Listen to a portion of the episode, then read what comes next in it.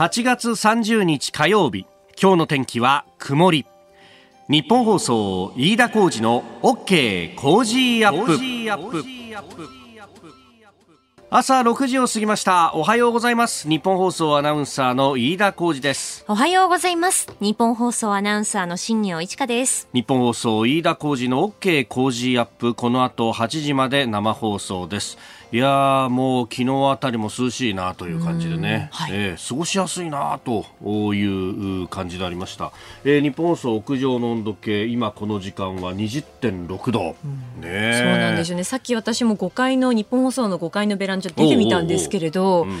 半袖だともしかしたら寒く感じられるかもしれないなっていう気温ですね。まあそうだよね。長袖でまあちょうどいいっていうところですよね。そうそうそうまあね本当そのぐらいの気温になってきておりますけれども、はい、うちの近所のですねあの運河沿いにこう花壇がずっとこう斜面のところにあるっていうところがあるんですけど、もうコスモスがね結構いい感じにいい感じに咲いていて。秋めいてきましたね。いやーなんかもうしっかりと季節は移ろってるんだな というね。本当ですよね、えー、一方で明日はですね東京都心予想最高気温33度ということで。あそう。また戻ってくるんだ。戻ってきちゃうんですよ。今日27度なんですけど明日33度ということは6度ぐらい最高気温ガンと上がるということになるので。そうなんですよね。ちょっとね体調気をつけていかないとなという感じですよね、はい、えー、まああのそんな中、本当ね、えー、夏も終わっていくなというところなんですけれども、あの、この間、うちの子供と、それから甥っ子も連れてですね、はい、あの、近所のアスレチックというか、なんかフィールドアスレチックみたいなのがあって、えーでそこに連れてったんですよ、まあ、公共がやってるんで、そんなに高くなくて、まあ、あの大人は400円ぐらいだったかな、ただ子供は100円っていうね、だから子供だけで来てるみたいな、まあ、小学校の、まあ、中学年、高学年ぐらいになると、もう子供だけでも自転車でこういろいろ回れるじゃない、はい、でそうすると格好のお楽しみスポットなんだよね、ええ。ー、結構たくさんの人がいて、であのー、まあ、そんなね、命の名つけてというようなものではないんですけど、ただ、やっぱ遊具よりは少し難しいぞみたいなものが、あの丸太でできてとかさ。あります。バランス取りながら、こうね、歩かなきゃいけないとか。そうそうそう。ありますよね。あの、縄ばしごをこう、登っては下り、登っては下りを繰り返すとかさ。で、結構いろんなのがあって、あの、真ん中に池がしつらえてあって、そこでたらい船でね、あの、ぐるっと一周してきなさいとか、へえみたいな。多分ね、大人が乗ると結構あれなんだけど、子供のぐらいの体重だったら沈むこともなく、でもあれやっぱ子供にやらせると最初こう、オールの漕ぎ方とかわかんなくてさ、うんうん、こう、たらいを一方方向からずっと漕いじゃうと、はい、あれぐるぐるぐるぐる回りますよね、あれね。そうそうそう。で、回って回って目を回すみたいなことをやってて、いや、あ、ちゃんと教えないとこういうこと難しいんだと思って。ほら左右こうバランスよくこがないと前には行かないぞみたいな、ね。たらい船っていうと昔はあの商店で10枚座布団取るとたらい船に乗って佐渡島に行くっていうなんか知らないですか？それちょっと私知らないです。なんかそういう確か景品があってさ。で、あの、松尾芭蕉を模してそれで行くんだみたいな。なんでトライブネだったんだろうってよくわかんないんだけど、そう。で、あの時に結構器用に漕いでる小遊三師匠とかが出てきてさ、あ、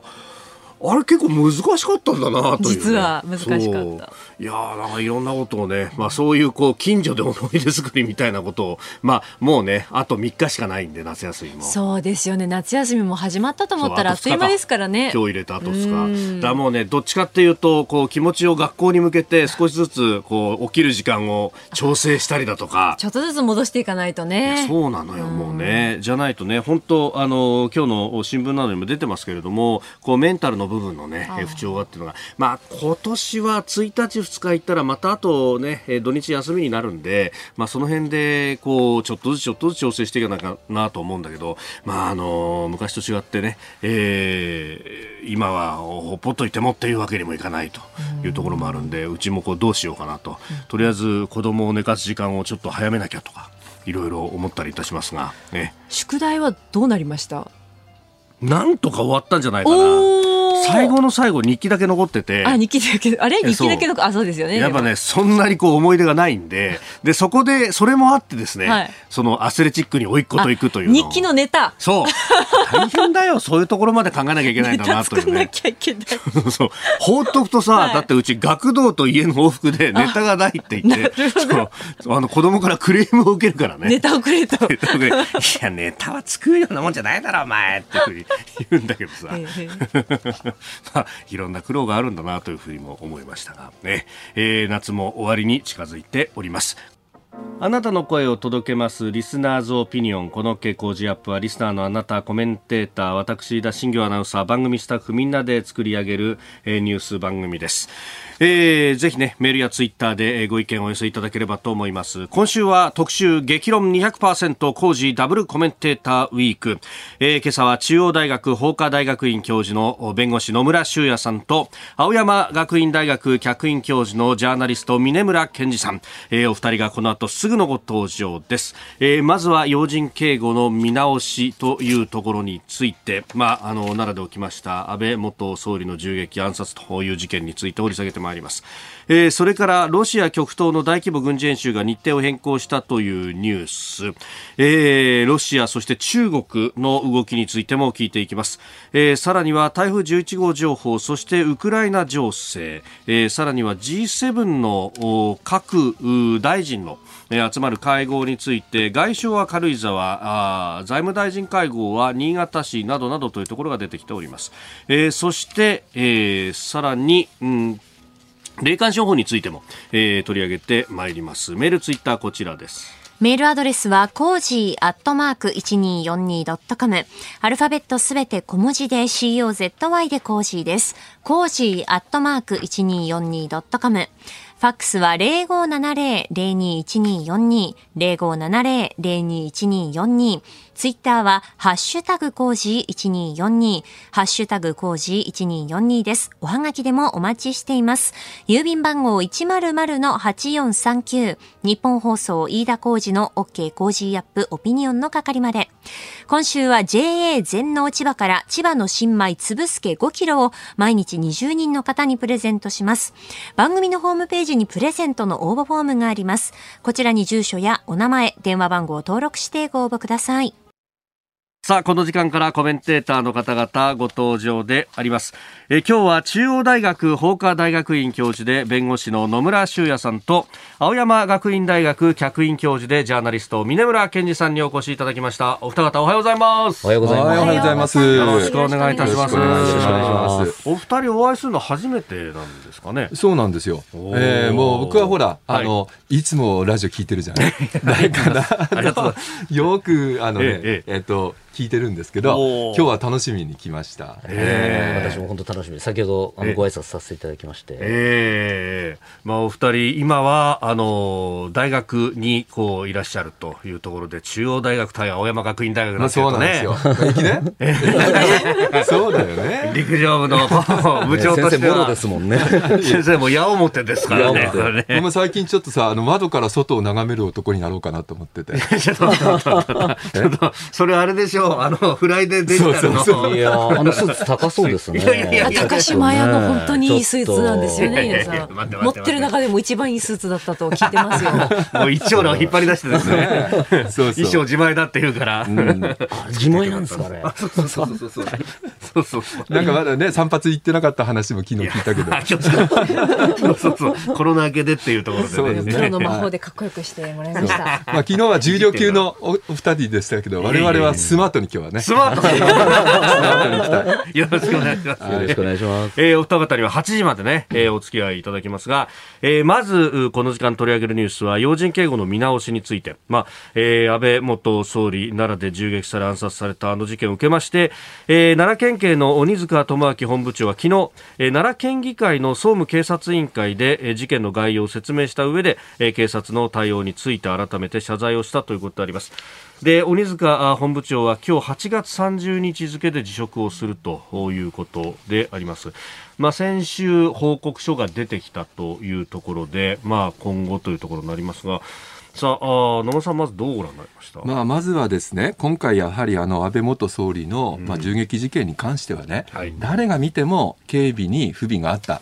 これははっきりしてるわけですよ。うもうあの実は私あそこの奈良の現場行ってきましたけども、すえー、あのすぐ後ろが車道なんですよね。車道に人が出てきた時に、それを静止しないっていうのはありえない、そういう状況ですから、やはり後方の警備が非常に不十分だったと、まあはっきりしてると思うんですね。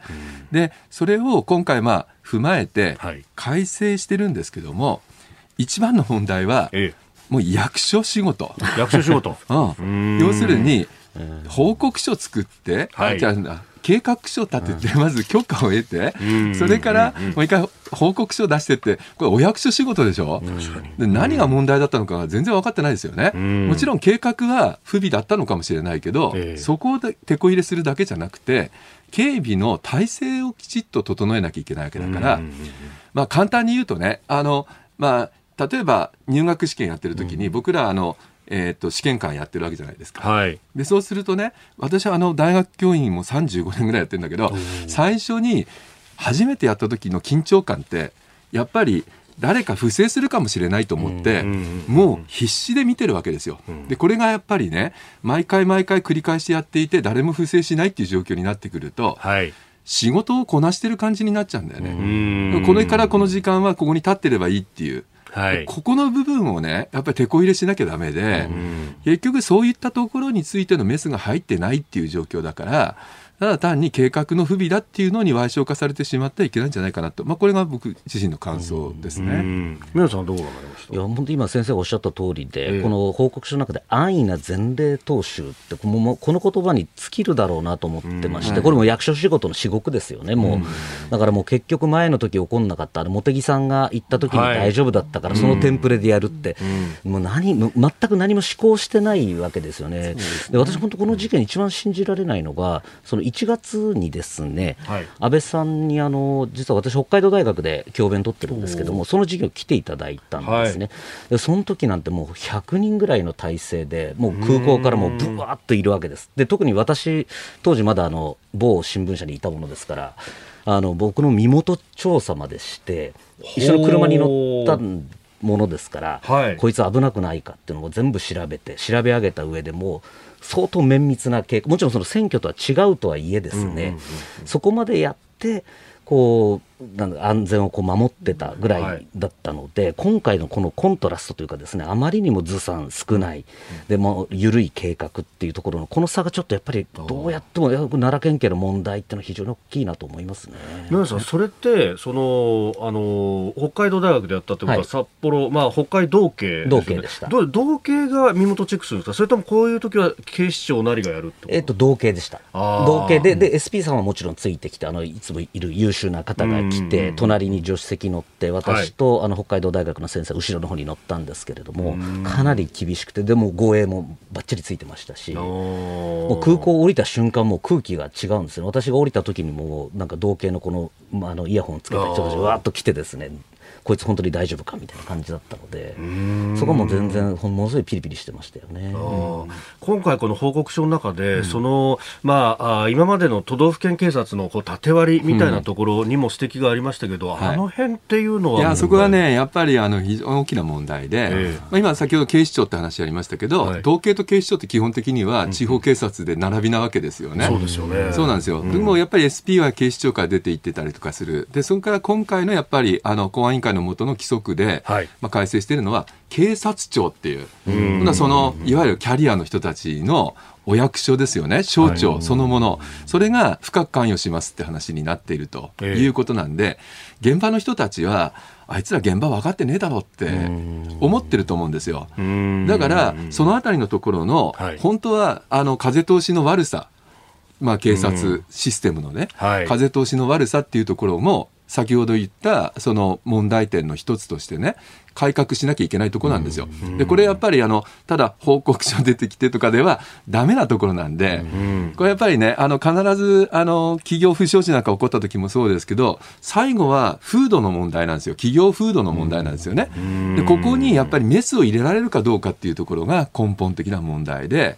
やっぱりあの警察庁が出張ってくると、はい、他のところはやっぱりあの、まあ、形通り従っとけばいいんだろうみたいな話になっていくと。もう根本からやっぱり立て直していかなきゃいけないんだろうなと思いますよ。あ下手にだから中央が全部やるんだってことになると、現場がすごく士気を下げちゃうと。そうです。かえってよくない。はい。で、それからやっぱり警視庁っていうのが出てくると、はい。なまあ、本当は、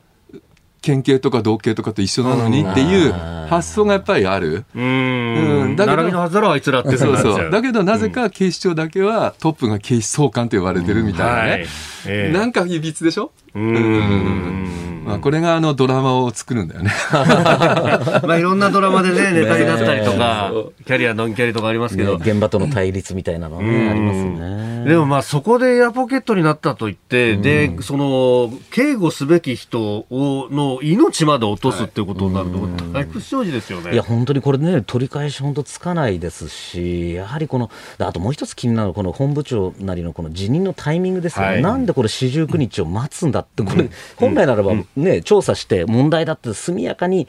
結果を出して、で再発防止やらなきゃいけない、なんで四十九日に合わせるんだって、なんかすごい政治的というか、そうですね。ね。いややっぱり国家公安委員長は即座に辞任すべきだったと思うんですよ。でそれって、やっぱり自分事じゃないんですよね、現場が悪いんだって思ってるわけでしょ、うん、だから俺たちがやっぱり管理してやるんだって発想だから、やめるよどころか、なんかあの自分があの現場を視察しましたみたいなニュース、そうですね、引き連れて、カメラ引き連れてやってたわけじゃないですか、はい、あれ見ただけで、やっぱりあの本当に今、宮本さんがおっしゃったような大きな根本的な問題っていうのが、ぱりそこの辞任のタイミングでも見えてきますよね。そうですね。うん。いやこれだけのこう事件っていうところで、まあ、戦後紐解いてもそんなに多くはないんですがそれこそあの浅沼稲次郎、はい。うん、社外党委員長視察事件と、はい、あの時はもうあっという間に当時の池田内閣は、はい、あ国家公安委員長の首を飛ばしたと。そうでした、ね、でもそれも警備局長だとか、現場のこう指揮官の首はまあ、制度上飛ばせないと、うん、おこれは都道府県警の人だし、うん。ね、となるとこう、ここを飛ばすしかないって言って。だからその決断の速さとかなり対照的ですよね、同じ宏池会政権なんですよ、ね、違いますね。やっぱりね、過去のやっぱり日本の歴史っていうの中で、私ちょっとまあ自分ごと言ってしまってあれなんですけども、はい、あの皇帝にね、総理公邸にちょっとお邪魔して、はい、安倍さんとあの、まあ、食事させていただいたときにね、うん、あのあそこ総理公邸の玄関のところって、はい、いろんなあの過去のね、うん、暗殺事件の傷跡みたいなものとか、うん、乱入事件の傷跡とかがあるわけですよ。でそれを自分でこうご自身がね指をさしながら何とおっしゃってたかっていうと今の日本の社会っていうのが安全で、それでちゃんとねあのきちっと守られているっていうことがやっぱりあの今の政治の安定なんだっていうことで歴史をやっぱりこう指さしておられたわけですよね。でその気持ちであるとかあるいは長崎で銃撃事件が起こった時に、はい、絶対にこれはね暴力を許してはいけないんだっていうふうに言ったのは時の総理の安倍総理だった元総理だったわけですよ。その気持ちをねあれはやっぱりちゃんと受け継いでいかなきゃいけないなっていうふうには思いますけどね。いやだからこそそのメッセージとして、まあ、国会での、ね、演説なりっていうところが、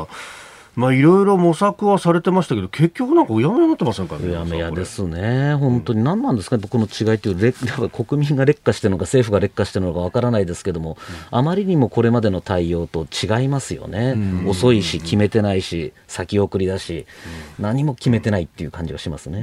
でもね、やっぱり国葬問題いろいろ議論あるけども、はい、一番大事なのは、あの、いろんな評価の分かれていたとしても、絶対に許せないのは、暴力によって何かを動かかそうとすることは国民は許さないんだっていうことをここで確認する。それが一番大事な作業なんじゃないかなっていうふうには思いますけどね。うんそれをまあ民主主義の根幹たる立法府がきちっとメッセージを出すっていう、はいうん、そうですね。でも今回ね、完全にやはりその統一教会問題一色になってしまって、はい、これってある意味もテロリストのテロリストですね、あの山上容疑者、うん、彼のもう思うツボですよね、本当にね、そういう意味ではね。社会全体の流れ、ね、えー、もう完全にその一色になって。本質が全くこうね、あの見えてなくなってしまっているので、そうですよね、えー、こういう国ってやっぱりちょっと違うと、グローバルスタンダードで見てもおかしいです、そうですこれだけ。だから特にここで、うん、あのそういった暴力を否定するっていうメッセージをやっぱり国を挙げてですね、どんなことがあろうとも自分の目的を達するために暴力、人を死に至らしめて何かを実現しようということは絶対に許されないんだっていうことを確認する日が国葬儀の日なんじゃないかなっていう気もしますけどね。えーまあ、政治と宗教の関係などあるいは霊感商法について後ほどまたあ詳しくお話を伺っていきたいと思いますここが気になるプラス各紙新聞各紙入ってまいりました一面ざっとご紹介しますと今日も特集記事で一面作っているところも多いんですが、えー朝日新聞は絶滅危惧種出品ヤフオク禁止へと4000種以上関心高まり受け、えー、自主規制ということ大クワガタだとか、まあ、メダカなんてのもね今絶滅危惧の2類にあるんだと、まあ、そういうものが結構ね取引されているという話。えー、それから読売は新ワクチン来月からオミクロン対応全成人対象政府調整ということが出てきております。いやあ来月からということで、まあ、あと2日というところではあるんですが、まあ、だからこのタイミングでっていうのが、まあ、内しぶりとかね、うん、えー、そういうのは、まあ、まずいぞというところもあってというところでしょうか。えー、それから毎日新聞はバイオマス発電キロというですね、まあ、燃料が高騰していて採算が悪化していると、うん、撤退が相次ぐというね、えー、特集記事であります。えー、それから産経新聞ウイグル人監視システム、えー、強制収容者の4分の1選別という、えーまあ、このウイグル人の方々の、ね、強制収容問題、まあ、かなり、うん世界的にもこれ批判高まっているところですけれども、ね、かなりでも今こう世界的特にファイブアイズと呼ばれているアメリカとかイギリスとかが、はい、かなりこう集中的にこのウイグルのこの内部資料を例えばサイバー攻撃とかでこう出す作業っていうのはすごいしてるので今後多分どんどんどんどんこういう報道っていうのが出てくるでしょうね。うんえー、そして気になる記事ですけれども朝日はですね、えー、写真付きで一面にも出しておりますが、えー、先ほどね新業アナウンサーのニュースの中でもありました、えー、双葉町、福島県の双葉町、まあ、あの海沿い浜通りと呼ばれるところの一部ですが、まあ、東京電力福島第一原発事故で、えー、全町民の避難というものが、まあ、続いていたというところであります。で帰還困難区域の一部にあたる特定復興再生拠点区域の避難指示が解除されたということで、まあ、これがちょうど JR の常磐線の双葉駅の、うん、まあ、そこを挟むような、はい、えー、形のエリア。特にその西側にね、えー、広がっているところで、もうここに新しい役場であるとか、はい、ね、いろんなものをこう立ててき、えー、ていたというところなんですけれどもここは、ね、野村さんあの、はい、この3月にも行きました。はい、あの私はあの、まあ、国会事故調査委員でずっと福島、ね、はい、事故後にも入ってましたので、うん、あのまあ、あのよく足を運ばせていただいてるんですけども、まあ、今回はですねやはりあの双葉町自体はあの役場ごと全員で避難した、うん、でしかもその、ね、どこに避難していいのか分からなくて町長さんが最初に選んだ場所が実は、うん、あの、うん、えー、まあえー、被爆する可能性の高いエリアに一旦移動してしまったということで、非常にですね、あの、町長さん自体も、あの、その、まあ、悩み悩みの、あの町だったわけですね。そうで、ね、えそれがあの今回こうやってですねあの戻れたっていうのはすごくあの、素晴らしいことなんですが、私は実はあの準備宿泊をされている方のところにもお尋ねしまして。あのまあ、聞いてみましたらやはり周りが戻ってこないと一、人だけ戻ってきてもっていうのは正直なところなのかなっていうのが気がしましたね。それとあとあの中間貯蔵施設っていうのが作られてるんです。はい、結局あの汚染されたその、まあ、土ですね、はい、それをあの、結局中間とは言ってるんですけど埋め立てみたいな状況になってるんですね。でそれを見てこれが中間なのかっていう声が結構あって、この出口はどうなるのかっていう問題もまだ残っているというのが正直なところですね。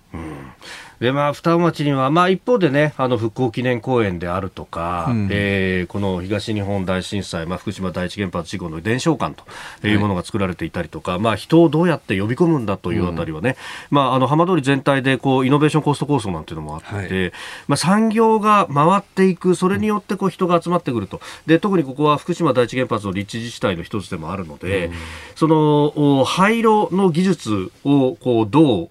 作っていくのか、はい、そこに若い人たちが集まってと。でその時にこう人が住んでいる拠点というものができてくるとなんとか街のにぎわいを取り戻せるんじゃないかというような構想もあったりとかもともと住んでなかった方でもこの街に、うん、あの新しい文化を作っていこうという人が増えていくことは大事だと思いますけどね。今朝のコメンテーターは中央大学法科大学院教授で弁護士の野村修也さん、えそして青山学院大学客員教授でジャーナリストの峰村健二さんです。この後のニュースキーワードは来年の G7 外相会合について、えそしてスクープアップでは消費者庁の霊感商法対策会議がスタートというニュースを取り上げます。さあ、そしてここで番組からのお知らせです。今週1週間のコージーは特別企画です。題して、激論200%コージーダブルコメンテーウィーク。毎日コメンテーターがお二人ダブルで6時台前半から生登場です。今日は中央大学法科大学院教授で弁護士の野村修也さんと青山学院大学客員教授でジャーナリストの峰村健二さんとお送りしています。秋の気配を感じる関東地方ですがこちらは熱くそしてスマートな激論が交わされております。えそして明日水曜日は数量政策学者の高橋洋一さんと東京大学先端科学技術研究センター専任講師の小泉優さんです。インテリジェンスモンスターが2人どんなタッグマッチになるのか？あさって木曜日は明治大学教授で経済学者の飯田康之さん、そして前日本銀行政策委員会審議員片岡剛一さんが番組初登場そうです、日銀帰りのあの男が工事初参戦。リフレ兄弟のコンビプレーを聞き逃すな最終日2日金曜日はジャーナリストの佐々木俊直さんと自由民主党衆議院議員の平正明さん。日本のデジタル化は喫緊の課題。これをテーマに正解からキーパーソンも緊急参戦です。さらにプレゼントは千葉の美味しいお米を100人の方に大放出。そして朝6時40分過ぎからの朝ナビ。金曜ハッピーでもおなじみ春風亭一之輔師匠が毎日登場。黒木瞳さんとのドリームマッチであります。できることならライブで2時間1本勝負でお楽しみください、うん、今週の Cozy up をよろしくお願いしますあなたと一緒にニュースを考える飯田浩二の OK 工事アップ。コメンテーターの方々と7時をまたいでニュースを掘り下げてまいります。えー、今朝は中央大学法科大学院教授で弁護士の野村修也さんと青山学院大学客員教授でジャーナリストの峯村健司さんとともにお送りいたしますお二方引き続きよろしくお願いしますはいよろしくお願いしますえまず株と為替の動きをお伝えしておきます。29日のニューヨーク株式市場ダウ平均株価。え先週末と比べ184ドル41セント安い。3万2000飛び98ドル99セントで取引を終えました。ハイテク銘柄中心ナスダック総合指数は124.04ポイント下がって1万2000飛び17.67でした。一方円相場ですが1ドル138円70銭付近で取引されております。えー、ニューヨークはインフレ抑制のためアメリカが金融引き締めを長期化するんじゃないかという観測が主になって続落したと、まあ、先週末に行われたジャクソンホール会議で FRB のパウエル議長が、まあ、あとにかくこの引き締めというか利上げを続けるんだということを表明したあたりが、まあ、重荷となったと、まあ、先週末は1000ドルを超えて下げた場面がありましたけれどもさらに下げたということであります。でこの日米の金利差も意識されたのか円相場は円安に触れているというところです。さあでは取り上げるニュースこちらです。ロシア極東の大規模軍事演習日程変更。ロシア国防省は29日極東を管轄する東部軍管区で予定している大規模軍事演習ボストーク2022について。えー、公表していた日程を先送りして9月1日から7日に行うと発表しました。兵役に関しては4年前の前回およそ30万人が参加したとされていますが今回は5万人以上と規模を縮小するということです。また前回に引き続いて中国軍も参加します。えー、予定地も当初13カ所から7カ所へ減ったと、まあ、当初は今日から行われるという予定だったんですがこれが2日後ろに倒したとでまあ、この、ね、予定地を見ますと北方領土の国後レトルフ両党も含まれているということで、うん、まあ、日本としてはこれ看過できないぞというところであります。はい。まあ、あれですよね、やっぱりウクライナ情勢がやっぱり良くないので、かなりあのロシア、ダメージ受けてることが、まあ、見え隠れしてますよね。まあ、ロシアはやっぱりあのえー、兵をたくさん集めるっていうことで、この間、はい、あのまあ、大統領が決めて、ね、署名しました、ね、で結局あれ、冬をまたごうとしてるんですよね、冬をまたぐと、ヨーロッパがエネルギーでかなり厳しい状況に陥るので、はい、足並みが乱れるんじゃないかっていうことで、かなり長期戦を目指してると、でそうなると、今、やっぱり体制をもう一回整えないと、やっぱり大変だっていうことで、はい、まあ、この軍事演習やってる場合じゃないということなんでしょう。だけど日本にとってみるとやっぱり何て言っても北方領土は我々の領土ですから、だからそこをしっかりとあのまあ、えー、交渉していくためにも、やっぱりあの隣の国だっていうことをよく考えて、緊張感高めてあの防衛準備していかなきゃいけないというふうに思いますけどね。うんまあ本当ここ数年は南の守りっていうものを考えてきたところでやっぱり北だってこれ捨ておくわけにいかないぞってところですよね。いやそうですよ僕はまあ生まれが北海道なので子供の頃からやっぱ北方領土問題っていうのは身近な問題だったのでやっぱりここに来てやっぱり軍事演習が繰り返されることに対してはやっぱり警戒感強いですよね。うんとやっぱり気になるのは、今回、これやはり中国軍がまたこの入るっていうところですね、やはりこの中国の企業とかも北方領土にこういろいろ進出する動きなんかもあるので、ここの中ロの連携っていうのは、もうなんとかくさび打ち込まなきゃいけないですし、あとこれ、2019年に中ロがあの合同で爆撃機を竹島に飛ばして、その後尖閣まで一緒にやったって演習をやったんですね。やはりあの辺りからかなりこの中ロのこの合同演習っていうのがすごく緊密になってきてると、い。うことを考えると、それ以降の初めての今回、演習なので、はい、そのあたり注意深く、どれほど中国とロシアが、うん。えー、連携してるのかっていうのを見る必要がありますし、それによって、これ、まあ、どうせこれ、減ってるから、人数少なくなってるから大丈夫だっていうんではなくて、ですね、はい、中国がどれだけ出してくるか、どれだけ連携してるのかっていうのをしっかりこれ見ていった方がいいですよね。それこそね、中国とロシアで艦艇動かすとなると、去年の10月頃でしたか、はい、あの津軽海峡を10隻の中ロの艦艇が通過していったっていうのは、はい、しかも日本をこうぐるっと回るような形で行きましたよね。これやはりこの日本海なんですね、ポイントは。日本海にこの合同で展開されると、今、日本のこの守りって南西諸島、この尖閣を中心としたこっちの守りにどんどんどんどん集中しようとしてるのが、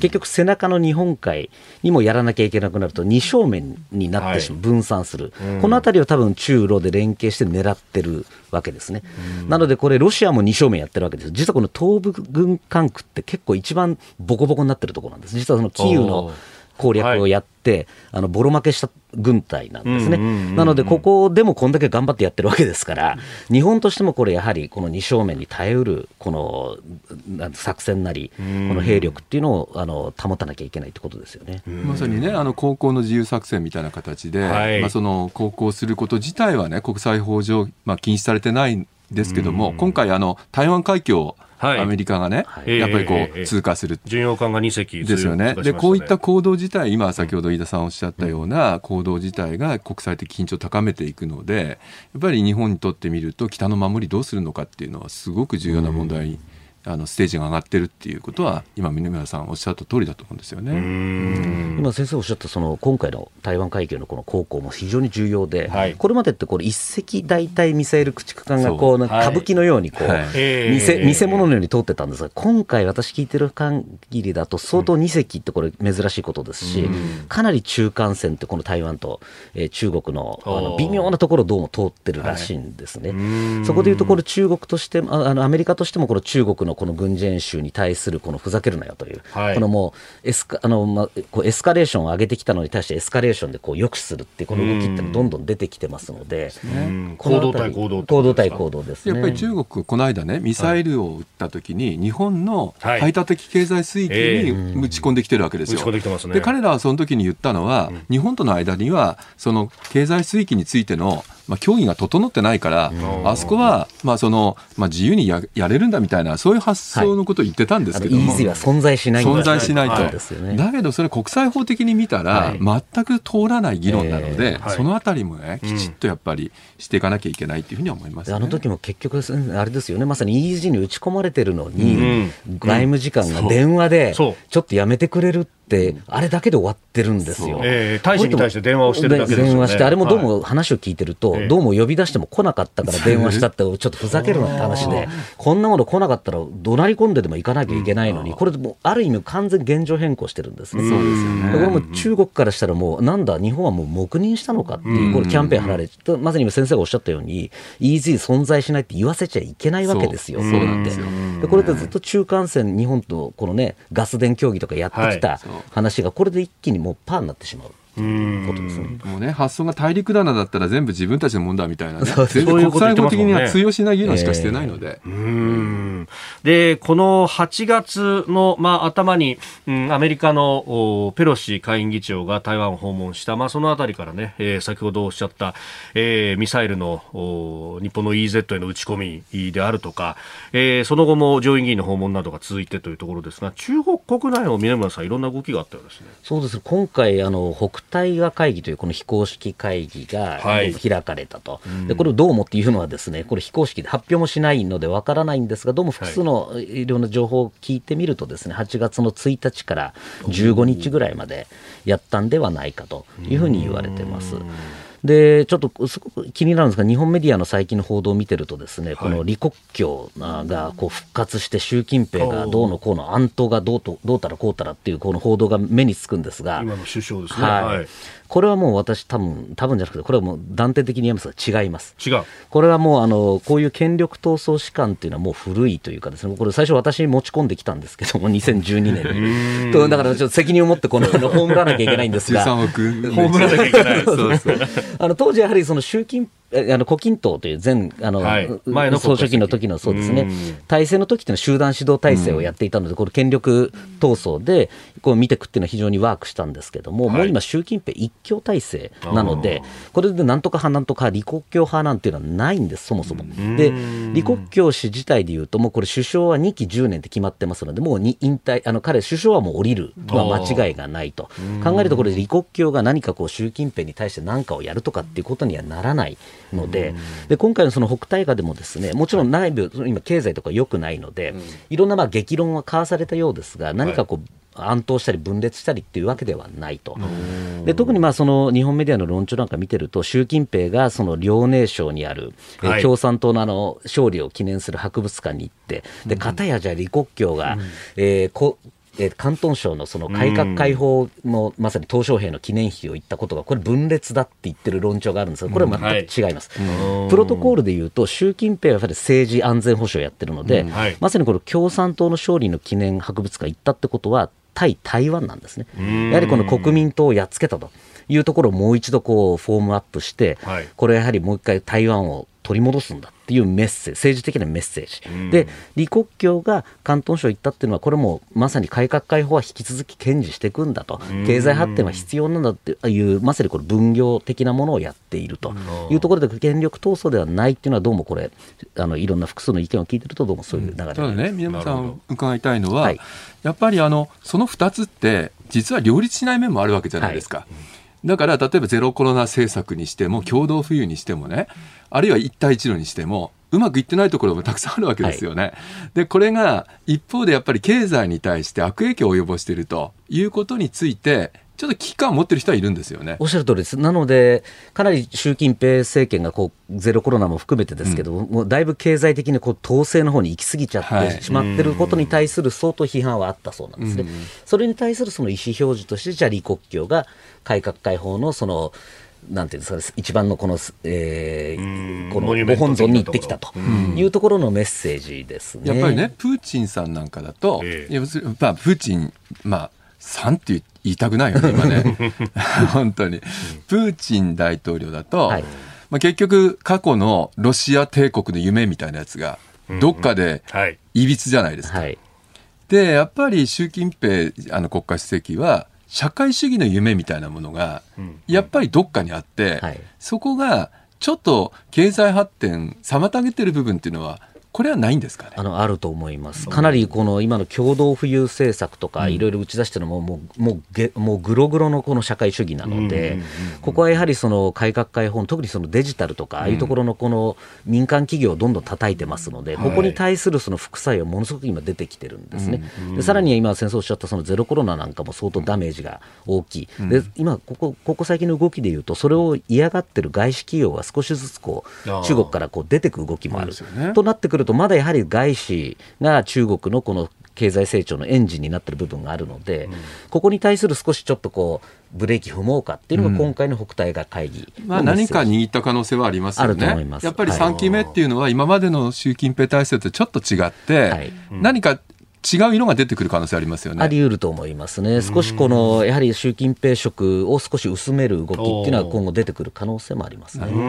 まあその辺李克強さんのじゃあ後釜をどうするっていうのがポイントになってきます重要ですね。やはり首相が重要ですので、うん、まあ今名前上がってる人だと胡春華さんという、はい、まあ広東省の書記とかもやっていて、えー、まあ共青団というまさにこの李克強さん、うんうん、その前のそうですね、胡錦涛さんとかのこの経脈を受けてる人が、なるんではないかと。なってくると、まあ、その路線、改革開放路線っていうのは多分引き継ぐだろうってなりますし、うん、彼がなんか感触になったりとかすると、おっと、やっぱりこれはまた引き締めの方に行くんじゃないかっていう意味では、ここ2、3か月のこの人事っていうのは非常に重要ですね。おはようニュースネットワーク、えー、まずは台風に関する情報をお伝えします。非常に強い台風11号は小笠原諸島を通過した後父島の西の海上を1時間に35キロの速さで西へ進んでいます。中心の気圧は955ヘクトパスカル。中心付近の最大風速は45メートルで台風はその後も西へ進み明日から来月3日にかけ沖縄へ接近する見込みです。非常に強い台風11号はその後も発達し来月2日午前3時には中心気圧が940ヘクトパスカル。中心付近の最大風速は50メートル。最大瞬間風速は70メートルと予測され沖縄では暴風に厳重な警戒が必要です。台風11号はその後北上する恐れもあり今後の進路にも注意が必要です。台風に関する情報をお伝えしました。では取り上げるニュースはこちらです。ウクライナのザポロジエ原発をめぐり松野官房長官が IAEA の取り組みを後押ししたいと述べる。ロシア軍が占拠し砲撃が続いているウクライナ南部ザポロジエ原子力発電所で原子炉からおよそ100メートルのところにある廃棄物の管理や水処理などを担う特別な建物が被弾しました。IAEA 国際原子力機関は声明で原発で安全を保つシステムは稼働していて放射線量の増加や水素漏れを示すデータはないとしています。こうした中 IAEA のグロッシ事務局長は29日ザポルジエ原発に派遣団を率いて今向かっているとツイッターで明らかにしました。現地での活動は今週末に実施するとしております。こうした動きについて松野官房長官は昨日の記者会見の中で取り組みを後押ししたいと述べました。我が国はウクライナにおける原子力施設の安全等の確保に向けた IAEA の継続的かつ不断の努力を評価をしており、引き続き G7 各国と緊密に連携しつつ、IAEA の取り組みを後押しをしていきたいと考えております。えー、この IAEA の、ね、調査団、どう入れていくのか、まあ、ずっと思ってますけど、なんとか動き出したのかというところです、野村さん。そうですね、やっぱり本当にあの危機的な状況だと思うんですよね。でやはりあの我々あの福島の原発事故を経験してですね、はい、一番分かっているのは電源が来なかった時の恐ろしさですよね。で周りには送電線ありますけどもそこが被弾してですね、はい、えー、そこで電気が送られなくなった時に何が起こるかということ。それともう一つはあまりあの重視されてないようにあの報道なんかではあまり言われてませんけども、はい、実は原子炉っていうのは動かす人が命なんですよね。でこの方々があのその負傷したりとかですね、はい、亡くなったりしているっていう報道があると。これはですねあの本当にあのローテーションしながらあの緊密な計画のもとで原子炉っていうのはみんなで動かしているものなので、人を欠くっていうことの恐ろしさこういったところをですねロシア一体何を考えているのかという気がしますよね。これ結構本当にあの欧州で一番大きいこの原発で600万キロワットっていう意味ですよね、はいえー、これがまあ相当、もし今、先生おっしゃったように、この、ね、冷却装置とか、もし何かこう不具合があれば、はい、一気に大事故になりかねないと、でまさにこれ、ロシアってこう、まさにこれ、原発を人質にしてる、で2つの意味で人質にしてると思ってて、その事故になるかもしれないっていうものと、あと、電力ですよね、はい、これから冬にかけて、だんだん電力が足りなくなってくるっていうところも人質にしてるって、これ、二重のの意味で、これもある意味人道的に問題のあることをしているということで、やはりこれ国際社会として団結して、こういうことはやっちゃいけないんだと。いうメッセージっていうのは出す必要ありますよね。ね。してもう一つね、やっぱりあの原子炉って、はい、あの原子炉の周りにね、はい、あのタービンで結局発電するわけですよ、蒸気が来てね。えーはい、でそのタービン建屋っていうところに、どうも武器を隠してるみたいだと。うそうすれば結局攻撃されないじゃないですか。はい。ウクライナいくらその武器を攻撃しようと思っても、えー、そこに隠してしまえば、これはもうあの攻撃されないと、最大の隠し場所だみたいな、そんな使い方をしているわけなんですよね。で、これってやはりですね、あの、まあ、原発を道具と、今、南さんおっしゃった通りで、原発っていうのを、場合によっては核爆弾に準ずるですね、兵器として利用したり、格納庫として使っていると。軍事利用ですよね。だからここはもう絶対に国際社会の中で原発は戦争中であったとしても、絶対に運用してきちっと管理しなきゃいけないっていう、この約束を守っていかなきゃいけないってことだと思うんですよね。これ、ウクライナとロシア双方が向こうから攻撃してきたんだというふうに言っていると、まあ、一部ね、それこそあの日本の国会議員の方でも、いや、これはあのウクライナの持ち物なんだから、えーね、でロシアが今、占拠してると、占拠してるところを攻撃するなんてありえないだろうみたいな、え話を書く人もいますが、でも、ロシアっていうのは、そういう常識通用するような国ではないですでも、そもそもまずロシアがこれ攻めてきてるわけですから、ね、今どっちが占拠してるっていうよりも、うん、そもそもロシアのこの行為が問題ですし、でまあ、ロシア側がなんかその、なんですか上、上の原子炉の屋根に今穴開いてるみたいなことをなんか、こう言ってますけれども、はい、ね、これまで見てるとロシア結構自作自演みたいなことやったりとかしてますし、はい、やはりこれ、ロシアが悪いですよ、どう考えても。偽旗の可能性ものすごく高いですし、ね、それから先ほどもちょっと議論がありましたけども、はい、エネルギーを抑えることによって、これでですねあの戦争を有利に持ち込もうっていう、そういう動きが強いわけですよね。だから今回もやっぱり冬っていうのを実は意識していて、冬に電力がないっていう状況っていうのがやっぱりあのどんなに過酷な状況かっていうことは分かってますので、そこをですね人質にとってる、あるいはそのヨーロッパにもこれ、いろいろ本来電力っていうのがこう連携して、提供されていくわけですけど、他のですね、はい、あのエネルギーも含めて、それを全部断ち切ることによって、ウクライナを動揺させる、つまりヨーロッパがウクライナに南下を促す、これを契機にしようっていう動きが非常に強いですよね。うん。まあ、その辺ね、あの、天然ガスの話もそうだし、こう、ヨーロッパにどんどん圧力をかけてきていると、うん、で、まあ、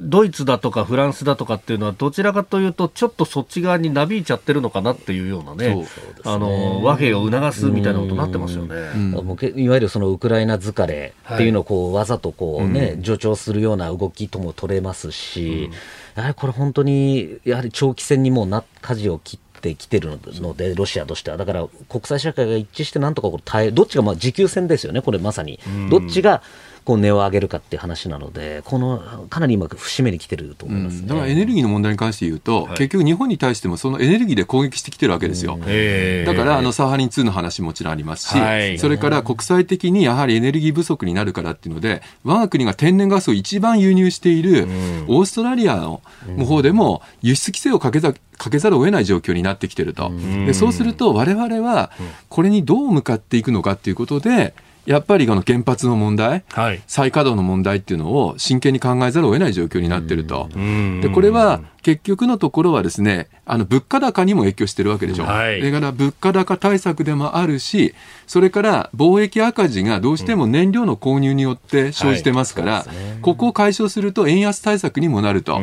でそうだとすると、ここでやっぱり原発の問題に向き合わなきゃいけないということだと思うんですよね。で、再稼働の話が出てきていると。はい、でただ、この再稼働の問題については、安全性が一番で、えー、あの福島原発でやっていたような沸騰型のものについては、いまだ一機も動いてないんですよね。ね。ね。ここをどうするかっていう問題と、それからやっぱり避難の問題、はい、この避難の問題についての信憑性が原子力規制委員会によってチェックされてないんですよ。原子力規制委員会はもう原子力技術だけを見ていて、避難の話はアウト・オブ・ミッションだって言ってるわけですね。これはあの各自治体にお任せするみたいな、ね、そうですね、うん、だからやはりここはね、国がちゃんと前に出て、はい、その、まあ、避難計画の認証、つまりこれで大丈夫だっていうお墨付きを与える、そういう仕組みを一刻も早く作らないと、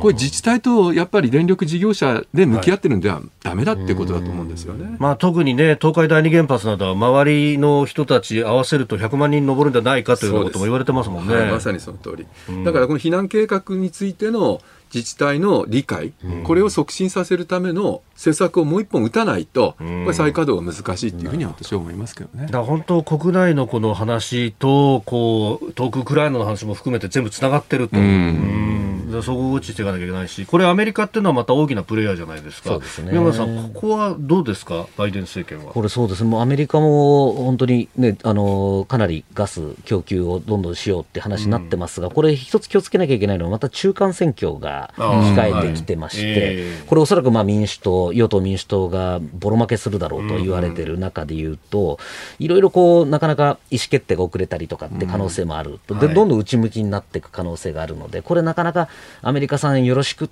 だけではなかなか厳しいフェーズになってくるかもしれないですね。まあ、ある意味こう、ね、価値観を同じくするところで、やれることはみんなでやらないとっていう、そう思いますね。我々にとっては、この原発っていうのも、一つ助けることになるかもしれない。いやそうですよね、そこ議論あるし、やっぱり中国がね、はい、ここでロシアが売り先がないんだったら、安く買ってやるよみたいな感じで、漁夫の利を得ようとしてるところもあるから、ちょっと見ておかなきゃいけないですよね。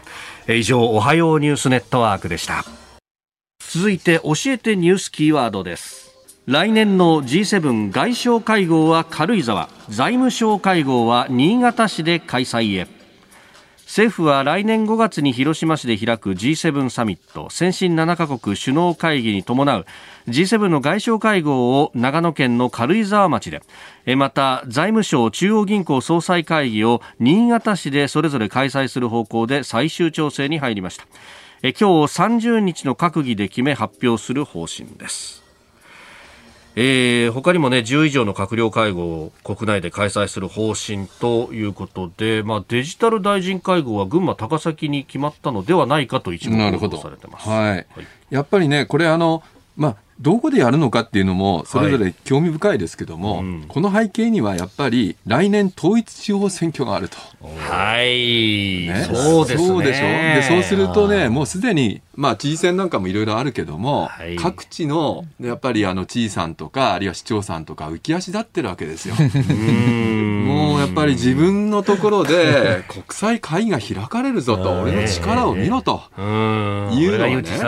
やっぱりそれぞれ各ね誘致合戦っていうのはそこあたりにやっぱりあるしやっぱり選挙戦略と考えてもここをやっぱり際立たせようみたいな話だって出てくると思うんですよ、ね、これってあれですか？票につながるもんなんでしょうか？これ。やっぱりですね、ええ、あの自分の地元で国際会議が開かれるってなった時の、やっぱりあのなんていうんですかね高揚感みたいなものももちろんあるしそれからやっぱりあのそれだけいろいろお金も動くわけですよね。確かに。そうだからそれはやっぱりあの非常にメリットがあると考える人もいるとは思います。でもちろんそれは反対する人もいますからね、どっちがいいのかっていうのは分かりませんけども、まあ、そういった思惑っていうのも出てるのかなっていう気もしますよね。うん、そっか、そうするとね、首長選だとか、うん、ね、あるいはまあ議会選、うん、日程ちょっと見といて、あここの件は今回やるんだみたいなのっていうのは、いろいろこう見えてくるものがあるかもしれないですね。いや、そうかもしれませんね。だからもちろんあのいい場所で日本のその観光をね、はい、もう一回復活されるインバウンドの観点から言っても、外国にやっぱりもう一度日本のいいところを見せてもらいたいっていう思いはあると思うんですよ。でそれはメリットあるしこれからまたねあのポストコロナで、はい、とあのどんどん日本を開いていく上でも重要な役割だとは思いますし、あと広島に関して言えばねやっぱり今のこの原発あの、えー、あのあれですねあの核兵器の話。というのを世界の人たちにアピールするっていう、まあ、もちろん総理の地元でもありますしね、まあ、いろいろ思惑あると思いますけども、やるんだったらそれぞれに何かもう一つメリットをくっつけてやってほしいなとは思いますね。本当に今先生おっしゃった通りで私2016年、はい、あのワシントン特派員にいた時に、うん、あのオバマ大統領があの現職のアメリカ大統領で初めて広島に行って、はい、あのまあね、あのスピーチをしたりということで、うん、あのインパクトって非常に大きかったんです、それはやはりそのアメリカではほとんどそのあの広島のことってあんまり知らない、むしろあの原爆が早く戦争を終わらせたっていう、その正当論が強かったのが、はい、やはり少し、あそういう考え方もあるんだっていうところで、特にあの原爆記念館とかの映像が CNN なんかで流れたりした、ねはい、この効果ってやはり大きい、やはりやはりそういう意味では来年のやはり G7 の広島サミットっていうのは、非常に私、そういう意味でもこう効果はあるんではないかというの思いますね、まあ、他方拡、拡散の、ね、防止条約の、まあ、あ会議などが結局、声明出せ,、出せずに、ね、流れちゃったとかって考えると、こうかなり議論の岐路になってますよね、今ね。そうですね、まあ、だからこそ、この G7 の価値っていうのがあるわけで、やはりその国際会議ではだめでも、この G7 というこう国の結束同じ価値観を持ったところの国々がそういう核兵器のこう問題点を提起すると大事だと思います、ね、続いてここだけニューススクープアップです。この時間最後のニュースをスクープアップ。消費者庁の霊感商法対策会議がスタート。消費者庁は昨日霊感商法に関する対策検討会の初会合をオンラインで開催し河野消費者担当大臣も出席しました。霊感商法が法律に記載をされてから消費者庁として対応ができていたのかどうか、被害をどのように救済をしていくのか、委員の皆様に積極的にご議論をいただきたいというふうに思っております。霊感商法は安倍元総理大臣の銃撃暗殺事件をきっかけに世界平和統一家庭連合旧統一協会をめぐって改めて関心が高まっております。えー、メールもいただいております。こちら、あマミさんという41歳の奥様、世田谷からいただきました。えー、宗教2世なんていうね、えー、言葉もよく耳にするようになってきましたで献金問題も問題となっておりますが献金規制するのはきっと難しい問題だと思いますが政治の力で献金の限度額を設定するなどしてほしいです、えー、霊感商法について、えー、コメンテーターの方々の意見興味深いですとまあ、政治に対するアプローチの話と、そしてこの霊感商法という,、こう問題についてっていうのは、そうですね、ちょっとその前に僕、今日ね、スクープアップって言った時に、ちょっと耳塞いでみたら平和だった。おかしいな、そうですか？それはそれとしてね、はい、やっぱりあの 2018年に、はい、まあ、その消費者契約法っていうのを改正して、初めて霊感商法っていうものが取り消せるっていう、そういう条文作ったわけなんですよね。で、これの延長線上で、はい。まあ、この会議が設定されているという形なんですけども、はい、これじゃ今、問題となっているものは、ほとんど解決できないですよね。霊感商法っていうのはあの基本、物の物品の販売に関する法律ですから、はい、ですから、それをそのありもしないようなことで脅かして、それで物を買わせるっていうことを、まあ、取り消せるっていうしてるだけですからね。で今一番問題なのは、それを、まあ、逃れるためにですね、はい、先に献金をさせてるんですよね。献金した人に対してプレゼントをすると。はい。だからもう献金は献金で切り離されてるから、これ物品の販売じゃないので、法律の適用外ですよってなってると。で、こういうところに、まあ、はい少し拡大して何か適用できないかっていうのは議論の、まあ、スタートではあるんですが、ただこれだけだと、やっぱりあの、非常に狭い消費者庁の話になってしまうわけなんですよね。でもうちょっと、あの、良し悪しも含めてきちっと議論しないと、はい、あの、まあ、いろんな議論が錯綜している中で整理がついてないでしょ。う何か何でもかんでも全部徹底的に規制しろみたいな状況になってきている中で、もうなんか統一教会にか少しでもタッチしていたら、これはよろしくないっていうようなね、うん、何かこう踏みを踏ませるような形に今世の中全体がなってるような感じそうなんです。そこはやっぱり非常に恐ろしい面があって、例えばその、えー、宗教団体だけではなくてセクトと言われているようなものを、うん、集団というそう集団ですけど、それをある特定のその性質を持ったものについては、はい、これをもう解散させろというようなそういう議論があるわけですよね。でこの種の議論って、はい、普通だったらリベラルな人たちは絶対反対のはずなんですよ。プラカードを叩く掲げてね、これ絶対するなと。つまりなぜかっていうと、時の権力者がその曖昧な定義で、お前セクトだろうと言って禁止するなんていうことを許すなと、権力にそんなことをやらせるなっていうのが普通なのに、今や真逆で、なんかね、あの、呼んできていろいろヒアリングして、はい、反セクト法を作れとかみたいなことをやってるわけでしょ。えー、これってやっぱり、あの、本質は全くね、自分たちの政治信条っていうものがはっきりしないっていうことが逆に明らかになっちゃってますよね。これね、そのまあ、反セクトセクト法の立法とかって、うん、まあ、フランスは確かにやってますけれども、うん、かなり日本でやれるんですか？いや日本国憲法下で。いや、だからね、あのフランスはやっぱり歴史的にその、はい、ナチスの話とかがあったりとか、そういう背景事情のもとで、極端なものを規制しようとしたんだけども、うん、適用例がないわけですよ。あ法律あるけど適用例ないんですか？基本的にこれ運用できないですよ。だって、やっぱりその自由の国であるフランスがね、はい、こんなようなもので、時の権力者が曖昧な要件で、人の団体を規制するなんていうことを許すはずがないわけですよ。まあこれ条件一応挙げられてますけど、精神的不安定化とか、法外な金銭要求、元の生活からの意図的な引き離し、身体に対する危害、子供の強制的な入信などなどと書いてありますけど。だから、これは象徴的なものでしょう。だからこういう活動はやめろと。いうふうに言ってるわけですよね。これを、こういう法律がを作ることによって、うん、まあ、予防というか。で実は日本でも宗教法人法っていうのがあって解散命令っていうのがあるんですよ。であれの要件もねやっぱり犯罪を繰り返したようなものについては裁判所が関与して解散を命ずることができるから今これ作らなくてもちゃんと裁判所が正しく認定した上でやるっていう手続きになると、時の権力の抑制にはなりますからね、現行の宗教法人法の運用で足りる部分があるわけですよ。あとあるとすれば、税制優遇措置のところを剥奪する。そこをやるかどうかみたいな話、もうちょっとやっぱり冷静な議論しなきゃいけないと思うんだけど、何でもかんでももう潰してしまえみたいな、ちょっと極端な議論にはなってますよね。言葉狩りみたいになってますよね、もうなんか何十年前にちょっとこう講演したことをなんかね、とらまえてガーってやったりっていうの、ちょっと感情的になってるなと思いますね。いや、おっしゃる通りですよね。ちょっとこう、何か清掃の具として使われてしまっている。でもその攻めてる側もいろいろ出てくるみたいな、なんかもう、ほとんどわけわかんない構図になってきてるので、やはり今、本当、先生おっしゃった通り、どういうふうにこの抑止していくのやっぱり霊感商法のこの問題ってのは問題だと思うので、そこをこういかに防ぐのかっていうところと分けて考えた方がいいと思いますね。そうですねこれでも献金の問題って、それこそあの個人の財産権の話とも絡んできますよね、はい、そうです。喜んでお布施を出すっていう人に対して、それをこう止められるかっていうと、これ難しいですよね。難しいですやっぱりむしろ信じてね自分が救われたいと思って出したお金に、うん、これはあのきちっとした宗教上の内心の自由から言っても、認めていかなきゃいけない部分があるわけで献金を全部悪だっていうふうにするのはおかしいですよね。うん、一体何をどうやって規制するのかっていうことも